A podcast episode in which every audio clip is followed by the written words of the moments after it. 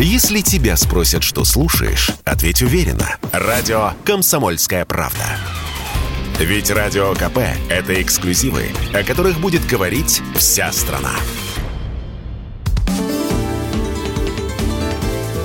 Непарадные портреты с Александром Гамовым.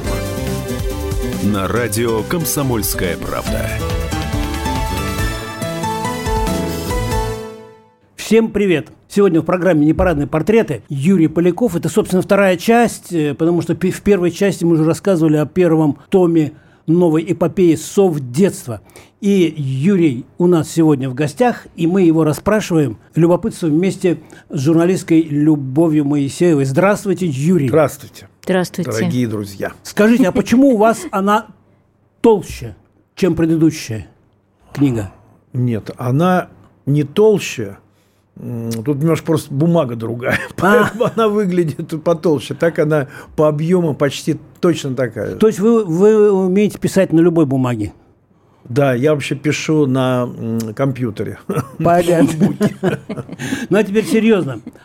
Вот мы в эти дни, когда вот э, отмечаем или презентуем новую книгу выдающегося писателя, великого писателя, нашего семейного писателя Юрия Полякова. Такие дни драматические, все вспоминают Михаила Сергеевича Горбачева, который от нас ушел. И вот мы сегодня с любовью обменивались и пришли к выводу, что вы в своих романах не только выводите на первый план, на первый край героев, но вы показываете контекст.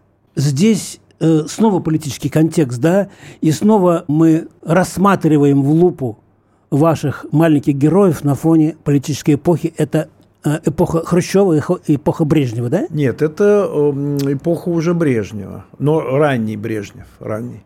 Ага. Еще, еще крепенький такой, активный, улыбчивый. Ну вот э, нашему 68 год. У меня происходит да. это в августе 68 -го года все события. Ну вот нашему поколению повезло, что, э, ну я не знаю, как это сказать, может быть, это в кавычках повезло, но во всяком случае мы, значит, самое раннее детство наше выпало на Хрущева, да? потом э, часть детства выпала на Брежнева, а вот я, например, так вообще даже при Сталине родилась. Вот. И э, как-то так получается, что вот э, мой коллега начал с политики, да, но действительно наше поколение было политизированное. Не было такого ощущения? Ну, вообще надо сказать, что у нас в стране традиционно, э, в общем-то, общество было политизировано, особенно ну, как бы интеллигенция, ну, потому что действительно от того, какую позицию занимал э, э, вот, руководитель страны, неважно, это был государь, так сказать, это, или это был генсек, э, жизнь людей очень сильно зависела, понимаете? Вот, скажем, был Александр так сказать, II, была одна внутренняя политика.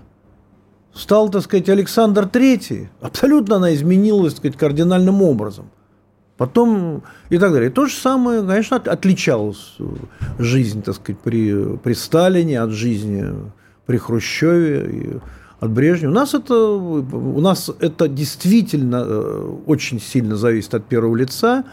И вот мы просто на примере э, Горбачева, которого я описываю в своих вещах, и в события моих э, вот некоторых повестей, особенно ранних, происходит именно в Горбачевские времена.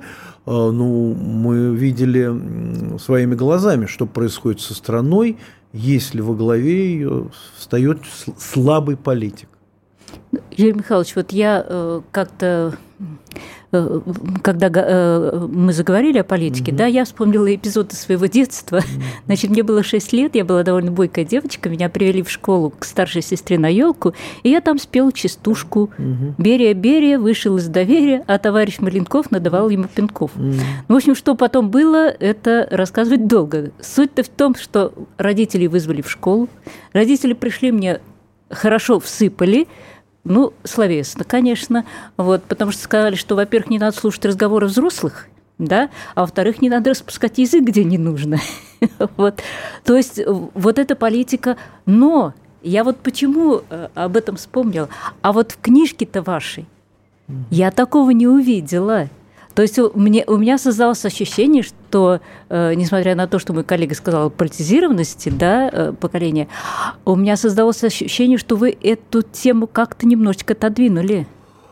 Вы знаете, э, у меня вот как раз политические разговоры взрослых, их споре там о Сталине, о Хрущеве, какие-то вот эти политические слухи, они у меня очень активно присутствуют в первой части значит, совдетства, пересмена, о которой мы с вами mm-hmm. говорили вот год назад.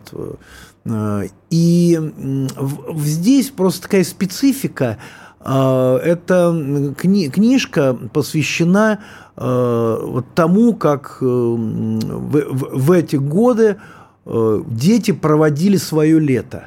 Угу. Поэтому э, это пионерский лагерь, это, э, значит, на деревню к дедушке поездка, это вот э, семейные пикники в Измайлово, куда мы ездили, мы жили как раз по пути туда в Измайл. Кто-то mm-hmm. ездил, наверное, в Сокольник, кому было ближе, кто-то еще куда-то. Вот.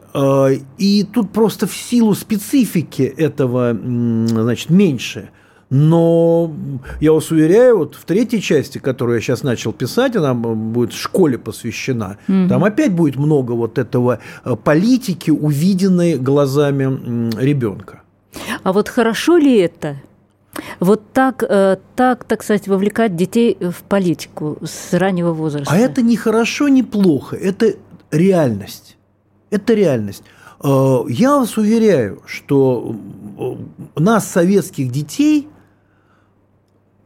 в политику вовлекали гораздо меньше, чем сейчас э, вовлекают детей на Западе, в той же Великобритании, в той же Франции, вот, в той же Германии, где в школах их учат ненавидеть Россию, говорят о России разные гадости.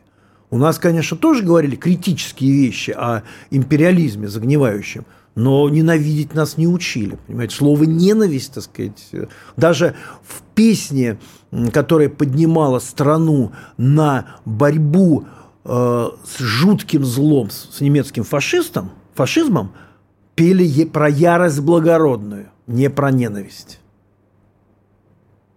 Сегодняшним э, детям э, Э,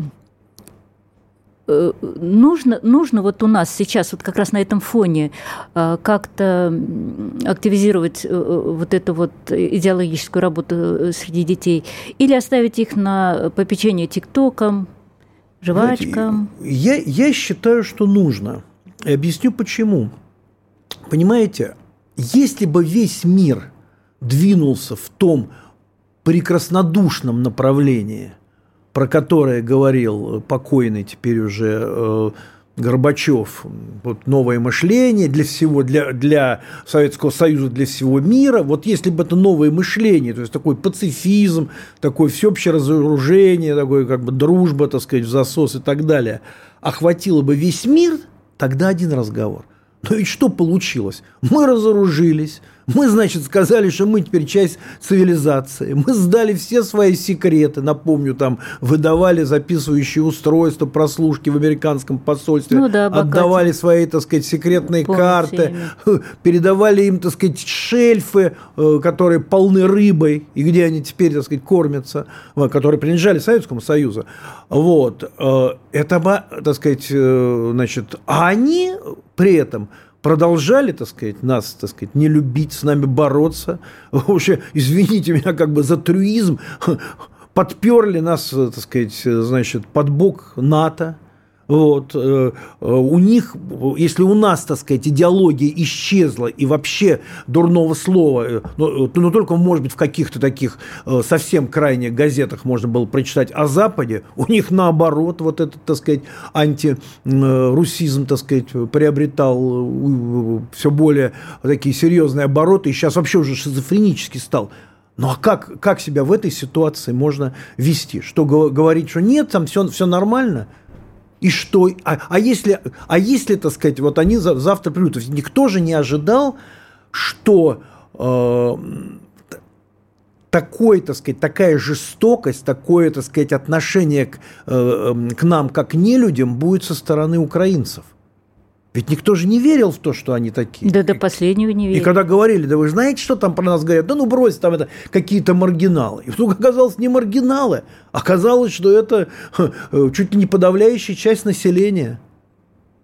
И что? И в этой ситуации говорить нет, а мы вот э, э, всех любим, мы, так сказать, вот вы нам по одной щеке даете, мы поставим другую, вы нам голову справа пробейте, мы вам левую сторону поставим, вы нам правую руку оторвете, мы вам левую подставим. Ну, мы понимаем, мы, но мы просто исчезнем как народ и как цивилизация. Я напоминаю, сегодня в непарадных портретах Юрий Поляков, друг комсомольской правды и наш семейный писатель и он, как всегда, пришел не с пустыми руками, а второй том ослепительного романа «Сов детства». Пожалуйста, не переключайтесь, мы сейчас продолжим наш увлекательный разговор. С ним общаются Любовь Моисеева и Александр Гамов. Если тебя спросят, что слушаешь, ответь уверенно. Радио «Комсомольская правда».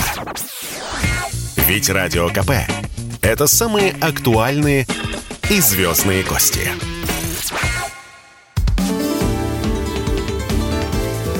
Непарадные портреты с Александром Гамовым на радио «Комсомольская правда».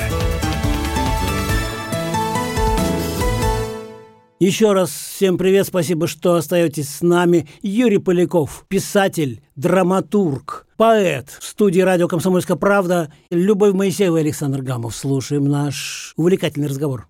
Юрий Михайлович, а ведь они же пережили такое же детство, вот э, многие люди, как вы описываете в своей книге, потому что вот я, например, э, заметила, когда я читала ее, и это меня, честно говоря, даже удивило, что вы описываете какие-то вот развлечения, там какие-то приметы времени, которые не, не было же ни интернета, ни мобильных телефонов, а они были одинаковы на всей территории. Я думаю, что э, на той же Украине дети точно так же по ночам в пионерских лагерях мазали друг друга пастой, да, катали вот этот обруч от велосипеда на э, проволочке. Хорошее же поколение было, хорошее детство было, и вдруг как-то все изменилось. Ну, понимаете, это э, называется детская субкультура. У нас были одинаковые считалки. У нас... Э, ну, вроде места-то разные. Да. А какая разница? Ведь это же передается мгновенно. Не надо никакого интернета. Мальчик э, из Курска приехал к бабушке на Дальний Восток и показал, как они, там, сказать, играют в какую-то игру или какие у них считалки. И все. Это же передается мгновенно. Через школу, через детский сад, через двор. Это распространяется. Это, кстати, это то, что объединяет вот э, нацию, что вот люди выросли, у них одинаковые дразнилки, считалки, игры, э, вот эти страшилки, которые они рассказывали друг другу в, пи- в пионерском Черная, лагере. черная комната, черный гроб. Прочитал эти страшилки. Один приятель, который вообще жил в Узбекистане – ну, там сказать, в русской mm-hmm. среде, но в Узбекистане, который сейчас, кстати говоря, вдруг начал говорить о колониальном прошлом. Вот, э, значит, он говорит, ну это же мы, у нас все то же самое было, это нормально. Ну вот что-то ведь э, объединяло людей. Нет, ну, ну объединял и сейчас объединяют. И сейчас объединяют. Ведь ну, просто вот те люди, которые выросли и которые... Среда, что ли, тогда, И которым сейчас уже где-то, так сказать, под 50, они просто оказались заложниками, при, пришедшей к власти вот э, ну, скажем так, страты, которые настроены антирусские. Это же все идет с э, Западной Украины. Западной Украины, которая 500 лет не входила в Россию. Она 500 лет назад выпала из русской цивилизации, хотя это изначально были тоже, так сказать, э, очень близкие к русским, так сказать, людям, практически русские, э, юго-запад вот, Руси. Они выпали, они попали совершенно в другую культурно-историческую, так сказать, ситуацию – вот, кто в Австрию, кто там в Польшу, кто в Германию. Вот. И, естественно, они там подверглись в общем-то, изменениям. Нет, это... ну понятно, понятно, что они, да. э, так сказать, со своей идеологией, со своими установками. Ну, наш-то иммунитет где? Где наша, так сказать, вот ну, эта закалка знаете, человеческая? Это, ведь уже тут же видно. Вот смотрите, вот скажем, какие-то города, которые берут сейчас под контроль вот э, российские войска и вот э, значит, союзники из ДНР, ЛНР. Ну, очень же во многих население, так сказать, относится, мягко скажем, лояльно, а то и просто, так сказать, с энтузиазмом приходит.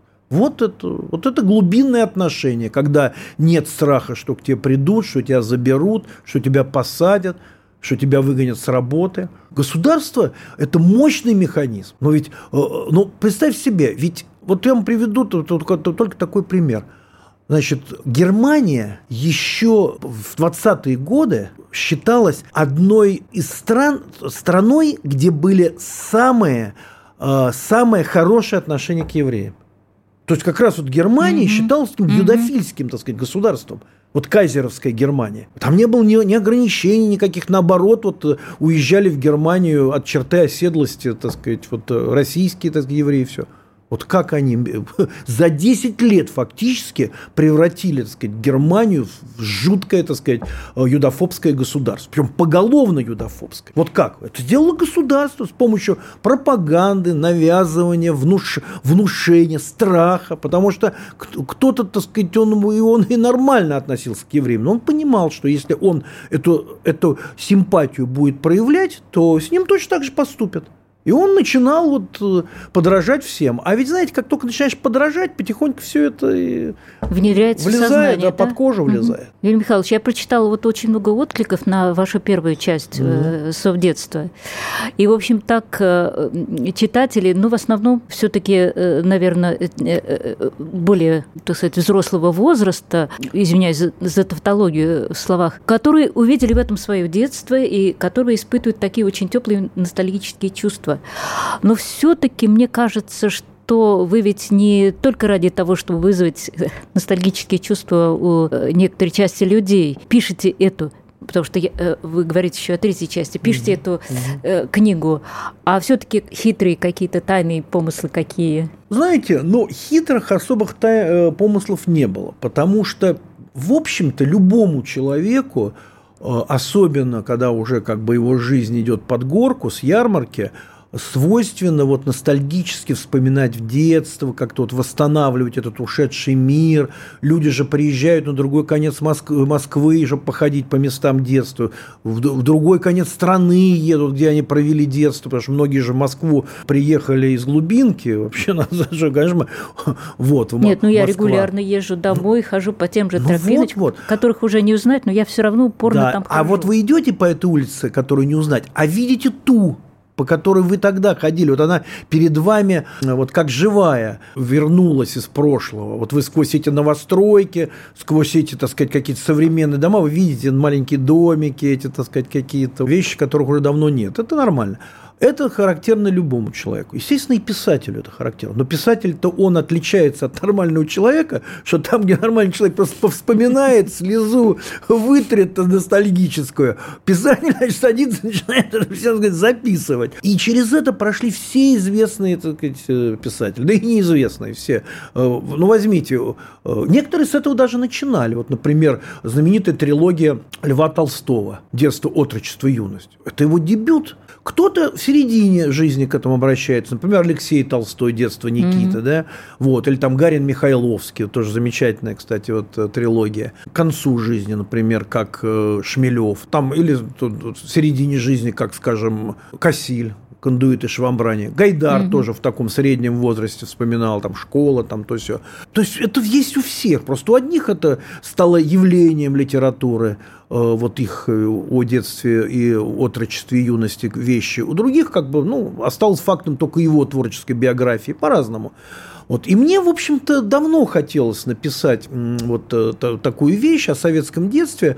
Причем вот наиболее остро я понял, что я хочу написать – когда я прочитал, э, ну, в среднем возрасте, я mm-hmm. просто долго собирался, mm-hmm. в среднем возрасте прочитал э, Шмелевскую идеологию «Лето Господня» и «Богомолье». Вот я, я когда прочитал, я подумал, ну да, вот это все пронизано вот этим религиозным духом, вот, вот этим ощущением вот этого православного прошлого, ушедшего, разрушенного и так далее, так далее. Но вот да, мое детство, оно не было религиозным, оно было даже скорее атеистическим. А ведь в, в, в религиозном сознании, особенно для ребенка, важнее именно вот эта бытовая этическая сторона, понимание вот этой фило, философской мощи вот э, христианства, оно потом только приходит. Так вот, я подумал, а ведь можно же такую книгу написать о советском детстве. От того, что мы не ходили в церковь, там, постов не соблюдали, не знали названия названия праздников православных.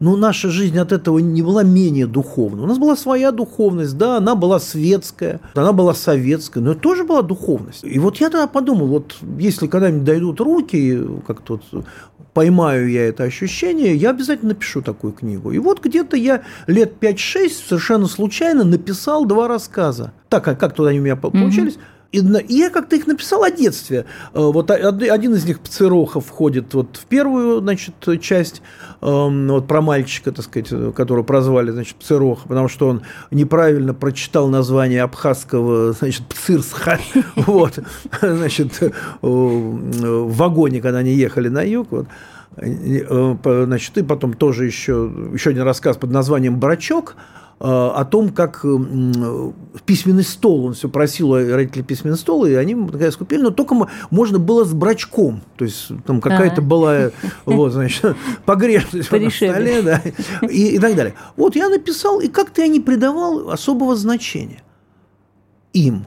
Потому что я-то описал гипсового трубача, там потом, э, значит, э, секс в СССР, вот эту свою, значит, вещь. А потом был в, в Доме литераторов вечер, вот, мой, авторский. И я, мне говорят, слушай, ты прочти какой-нибудь фрагмент там из прозы, что-нибудь такое. Я подумал, да нет, я не фрагмент, я прочту вот этот рассказик Цироха. И я его прочитал. И я был поражен, как зал на этот рассказ среагировал. То есть просто вот люди э, значит, ну, были сражены им рассказом, потому что я попал в их память значит, mm-hmm. о их детстве. Потому что, ну, пришли, конечно, люди близкие мне по возрасту, молодежь тоже там была, но в основном все-таки близкие мне по возрасту. И я вдруг понял, что вот я что-то поймал, потому что потом подходили, все говорили, а где этот рассказ? А вы не хотите написать вот что-то большое о детстве? Вот вы знаете, нас так пробрало, что мы вот до сих пор слезы. Я-то понял, вот я сейчас закончу, и я сяду обязательно, иначе никогда не напишу. И я сел, и вот ну, уже совдетство 2. И народу нравится. Я напоминаю, сегодня в непарадных портретах Юрий Поляков, друг комсомольской правды и наш семейный писатель. И он, как всегда, пришел не с пустыми руками, а второй том ослепительного романа «Сов детства». Пожалуйста, не переключайтесь, мы сейчас продолжим наш увлекательный разговор. С ним общаются Любовь Моисеева и Александр Гамов. Если тебя спросят, что слушаешь, ответь уверенно. Радио «Комсомольская правда». Ведь Радио КП – это истории и сюжеты о людях, которые обсуждает весь мир.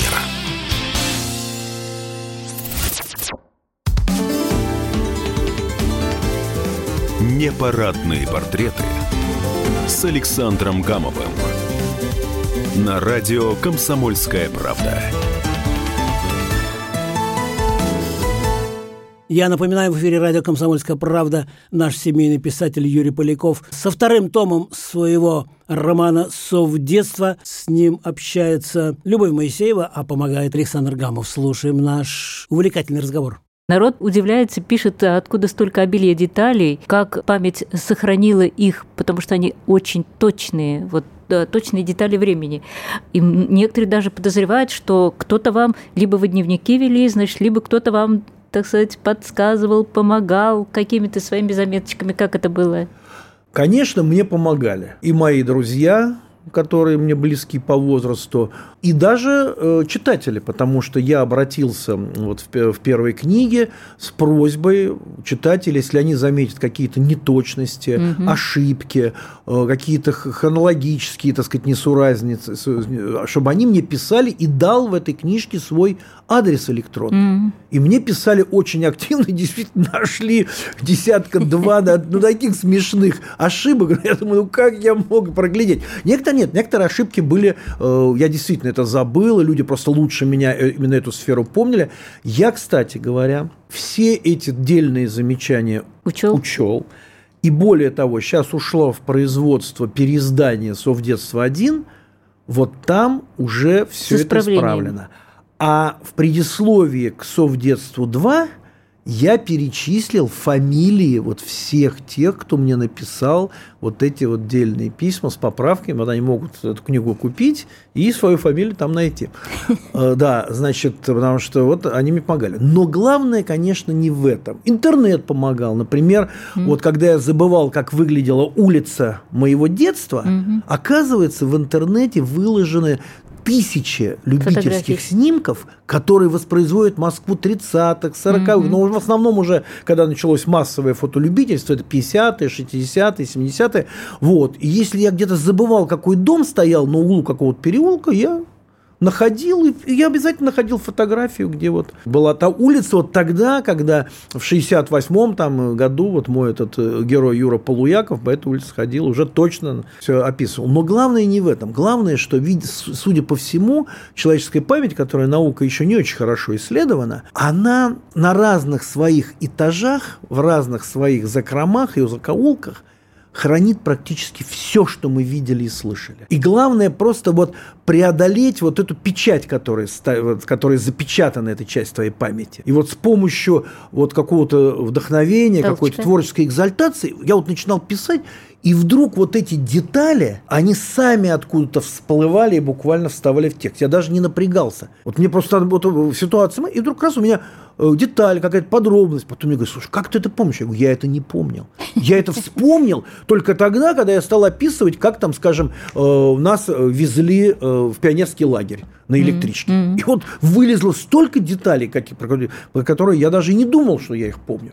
Более того, еще есть одна интересная вещь, вот, наверное, нашим слушателям будет э, любопытно узнать. Ведь дело в том, что эпоха ведь восстанавливается не только за счет реалий, там, я не знаю, цен в магазинах, что, где, э, как, во, во что одевались, а еще же в том, как говорили. Ведь язык был другой да, немножко. Да, да. Вот, и даже не немножко, а очень множко. И вот удивительная вещь в процессе работы еще над первой частью – у меня как-то в голове возник как бы такой лексический фильтр, который не пропускал в текст те слова, которых в это время не было. Вот, понимаете? Угу. Вот. Причем он как бы сам собой установился, и я даже иногда раз такой, а нет, так-то они говорили, раз, все. Но, но в основном даже на, на подсознании, потом, когда мне говорят, слушай, говорит, смотри, у тебя же вот они говорят именно на, этот, на таком языке, как... Иногда я себя, пере, себя проверял допустим, звонил своему ровеснику и говорил, слушай, Г, а вот ты не помнишь, когда появилось слово «ништяк»? Ништяк, да. да. Ништяк у нас Да, говорили. ништяк. Или ништяк, кто как говорил? Ништяк.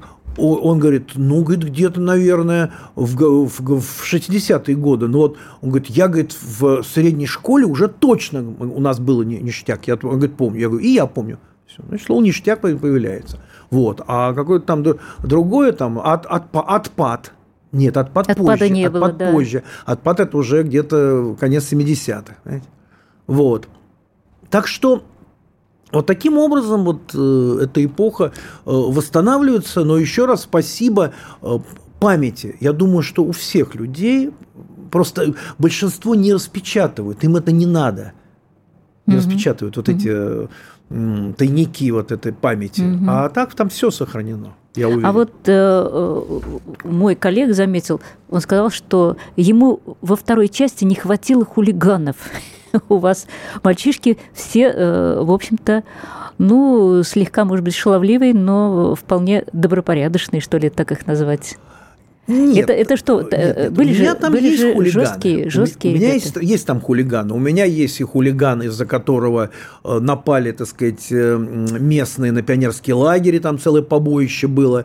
У меня есть вот этот местный отрядный хулиган, который всех... Ну, да, но они все, конечно, такие... В смену, в смену всех держат как бы в страхе, а в последнюю ночь они темную устраивают.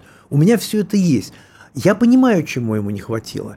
Ему не хватило такой, я бы сказал, хулиганистости в то, такой Том Сойеровщины или Геклиберифиновщины, назовем это так, в главном герое.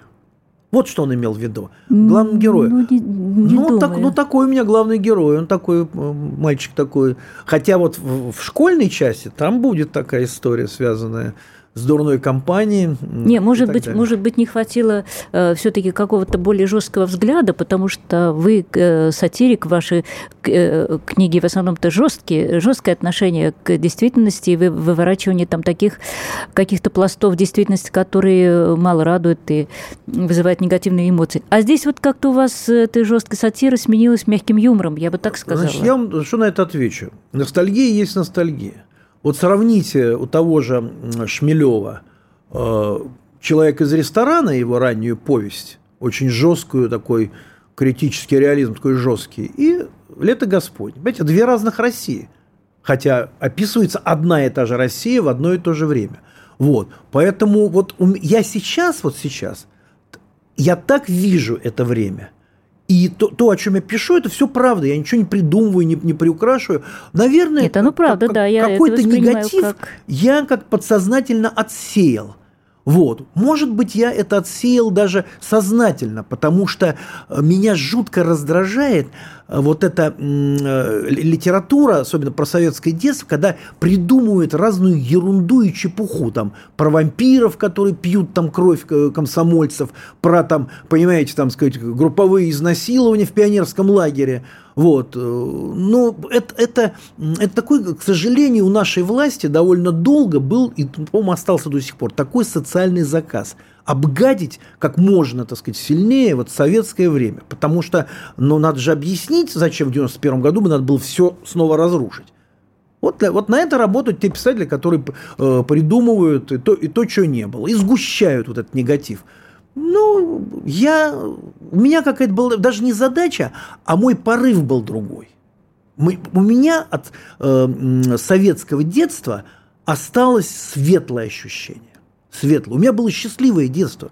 Меня никто не заставлял так сказать, работать. Ну, у меня, например, тоже. Да, э, я имею в виду работать там, э, как э, моих сверстников в начале 20 века, по 12 часов на ткацкой фабрике.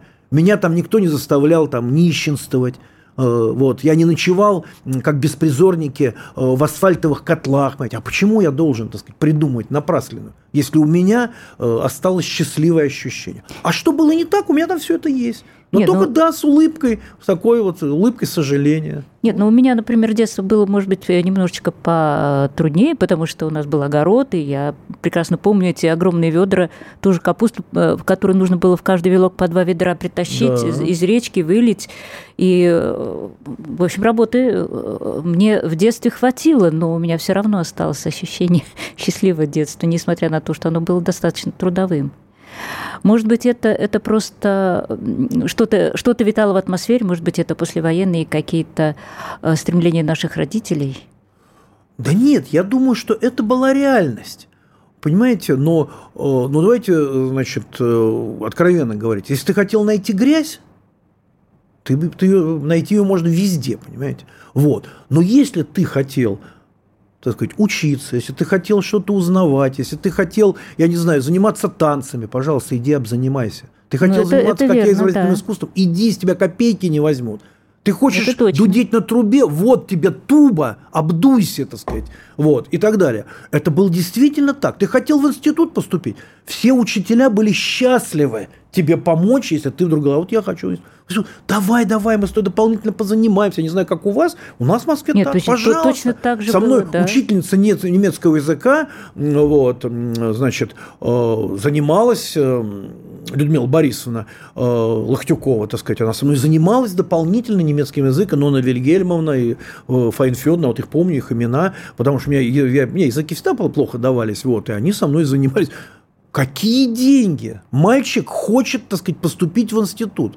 Мальчик из простой рабочей семьи. Да это наша задача учителей помочь. Директор, так сказать, нашей школы 348, Анна Марковна Ноткина, Царствие Небесное, она ходила со мной сдавать в пединститут экзамены чтобы меня там не обидели и не завалили. Я напоминаю, в эфире радио «Комсомольская правда» наш семейный писатель Юрий Поляков со вторым томом своего романа «Сов детства». С ним общается Любовь Моисеева, а помогает Александр Гамов. Пожалуйста, не переключайтесь, мы сейчас продолжим наш увлекательный разговор. Радио «Комсомольская правда». Только проверенная информация. Непарадные портреты с Александром Гамовым на радио «Комсомольская правда». Еще раз всем привет, Юрий Поляков, писатель, драматург, поэт. Пришел сегодня в непарадные портреты к Любови Моисеевой и Александру Гамову с новым увлекательным романом. Это вторая часть, второй том э, «Сов детства». Роман уже нашумевшим считается, его полюбили очень многие читатели, фанаты, поклонники Полякова. Но мы, естественно, говорим не только об этой книге, вообще об эпохе, о времени, о себе. Мне кажется, люди э, вообще-то остаются те же самые, а вот отношения сейчас почему-то изменились. Что произошло? Ну, во-первых, так сказать, э, нам уже с конца 80-х, с начала 90-х началась монетизация. Она не только началась в экономике, она в головах началась. Все стали переводить, так сказать, в э, денеж, денежный эквивалент. Причем пример нам подавало телевидение, сама власть подавала, потому что как только э, люди дорывались, он вчерашний еще бескорыстный там депутат в стоптанных, э, значит, ботинках, так сказать, а э, через два года он уже, понимаешь, владелец заводов, газет, пароходов и так далее. Вот, ему уже наплевать на то, зачем его выбрали, куда его выбрали и так далее. Вот, да, вот такое. Это... Причем это же сверху подавался пример. Сверху. А как себя вела семья Ельцина? А как себя вела чита Горбачевых? Только выяснилось, что они сказать, такие поборники, этот паренек, так сказать, из-за руля э, комбайна Ставропольского, он, оказывается, очень комфорт ценит. Целые проблемы с отделкой дачи в Фаросе. Вы когда-нибудь слышали, чтобы страна говорила об отделке дачи Сталина? Хотя у него, я думаю, неплохо было все отделано. Ну, я была на даче да, Сталина, да, и, посра... да. Э, так сказать, если исходить из реалий того времени, это было далеко не так гиперскромно, как э, нам Нет, это было, всегда внушали. Да, это было очень это было, да, жилище. Это было представительское место, куда приезжали, так сказать, из других стран люди, там, руководители и так далее, и так далее. Но я же помню эти, так сказать, вот разговоры о роскоши. Она начала, так сказать, овладевать и так далее. Понимаете, я не против роскоши. Но ты сначала народ, так сказать, вытащи из той, так сказать, патовой ситуации, в которую он попал, потому что мы все же помним э, конец 80-х годов, и без того достаточно хрупкая вот эта вот экономика, так сказать, советская, значит, она совсем же э, обрушилась. Ну, сначала э, этот вопрос решай, а потом занимайся своими-то делами. Слушал интересную, так сказать, вот передачу у Соловьева там выступала одна ученая дама, она рассказала, что когда она там в аспирантуре училась, вот была библиотека, где всякие закрытые здания были, такой вот спецфонд и так далее, так далее. А это здание попало в фонд Горбачева. И mm-hmm. эту библиотеку закрыли, потому что там надо было открывать музей подарков Михаила Сергеевича. Это абсолютно в его духе. Так что это началось еще до Ельцина. Ельцин просто это уже сделал, так сказать, совершенно открытым, свободным и спокойным. Никому не приходит в голову, что дочь и зять президента, так сказать, значит, э, бывшего, живут за границей, так сказать, как вообще эти мультимиллионеры и так далее, и так далее. И, ну, любой нормальный человек скажет, а с какого испуга-то? Вот с какого испуга? Юрий Михайлович, а вы связываете вот эти процессы с тем, э, что произошло, скажем, у нас в связи с э, началом специальной военной операции, когда вдруг наша, значит, большая часть ну, небольшая там, э, я не знаю, ну, какая-то часть нашей интеллигенции вдруг, значит, стала заявлять о том, что им стыдно быть русскими, а она потянулась куда-то на Запад. Причем, э, что меня больше всего удивило, что это те же самые люди, которые, значит, осуждают нашу специальную военную операцию, но при этом совершенно спокойно едут в Латвию, в которой маршируют, э, значит, фашистские недобитки, или едут в Израиль, который тоже воюет. То есть вот это вот непосредственно. Вы связываете эти процессы или нет? Ну, конечно, конечно, это все, это все взаимосвязано связано. И эм, эти, эти люди, э, они же ведь на самом деле, если бы их, они были действительно пацифистами, они бы уже возмущаться начали бы еще когда э, в 2014 году первые бомбежки Донецка и Луганска начались. Они же не возмущались. Ну, может, и возмущались, но во но всяком мы случае не демонстрации Знаете, они как странно не было. возмущались, они никаких заявлений не делали, ничего. Они считали, что это нормально. Ну, бомбят и бомбят, понимаете? А потом они просто в этой ситуации из чисто прагматических. Ну, есть, конечно, клинические русофобы, но в основном все из чисто прагматических соображений они заняли прозападную позицию. Потому что раз Запад на стороне Украины, а у них там собственность, у них там, значит, счета, у них там фирмы и так далее, и так далее. Когда мне начинают там говорить там про Макаревича, про Пугачева, про Галкина, Я всегда говорю, ну это деятели культуры. Плохие, хорошие, э, это деятели культуры, но они всегда были такие. Они склонны э, к такому вот космополитизму, такому безответственному. А почему вы не возмущаетесь, что когда началась военная операция, сразу три бывших вице-премьера курировавших оборонку, то есть носителей высших государственных секретов, причем еще сравнительно недавно курировавших, они туда уехали на ПМЖ практически. Вы можете себе это представить? Ну и что с ними теперь делать? Да нет, я, я говорю о том, что это было общее, так сказать, направление элиты. Не только культурной, всей, всей политической. Элиты. Я же очень хорошо помню эти пятничные рейсы в Лондон. Я там был редактором литературной газеты, у нас там был, так сказать, свой корпункт, и я так, ну, не часто, но периодически, так сказать, летал туда, значит, в Лондон, благо была такая возможность, mm-hmm. вот. И я же очень хорошо, как, как только ты летишь Э, в пятницу, значит, ты заходишь в самолет, там половина, э, значит, кабинета министров, пара фракций Думы, еще там разные начальники, редактора там изданий, то все пятое, десятое. Они летали на уикенд, летали к себе в Лондон. Это была, это была абсу, абсолютно э, обычная форма существования нашей, так сказать, элиты, ну, почти в течение 30 лет. Что ж вы хотите? Я вообще удивляюсь, что у нас, так сказать, неповальное началось бегство, и что довольно немного вообще людей, по большому счету, если брать э, в отношении к, ко всему, как говорится, вот нашей интеллигенции, творческой, там, научной и так далее, вот так себя повели. Ну, за это, наверное, надо спасибо сказать нашим западным партнерам, которые а поставили, партнеры? поставили Зап... препоны западные, и рогатки. Западные партнеры, они э, играют свою игру. Странно, что мы почти 30 лет играли на их стороне. И старались, все время себе забить собственные Ну, верили, ворота. верили мы в те идеалы, я, которые... Лично, лично я не верил. Но хорошо верит наивный, так сказать, вот человек, который прекраснодушный. Но люди, которые находятся у власти и которые знают все это, им на, на стол кладут, они-то чему, так сказать, верят? Я не понимаю это. Ну, значит, не до конца нас воспитали Значит, так. в наших Значит, патриотических так. чувствах. Да. Вы ведь писали об этом, о, о праве называться русским, да, о том, почему да. мы.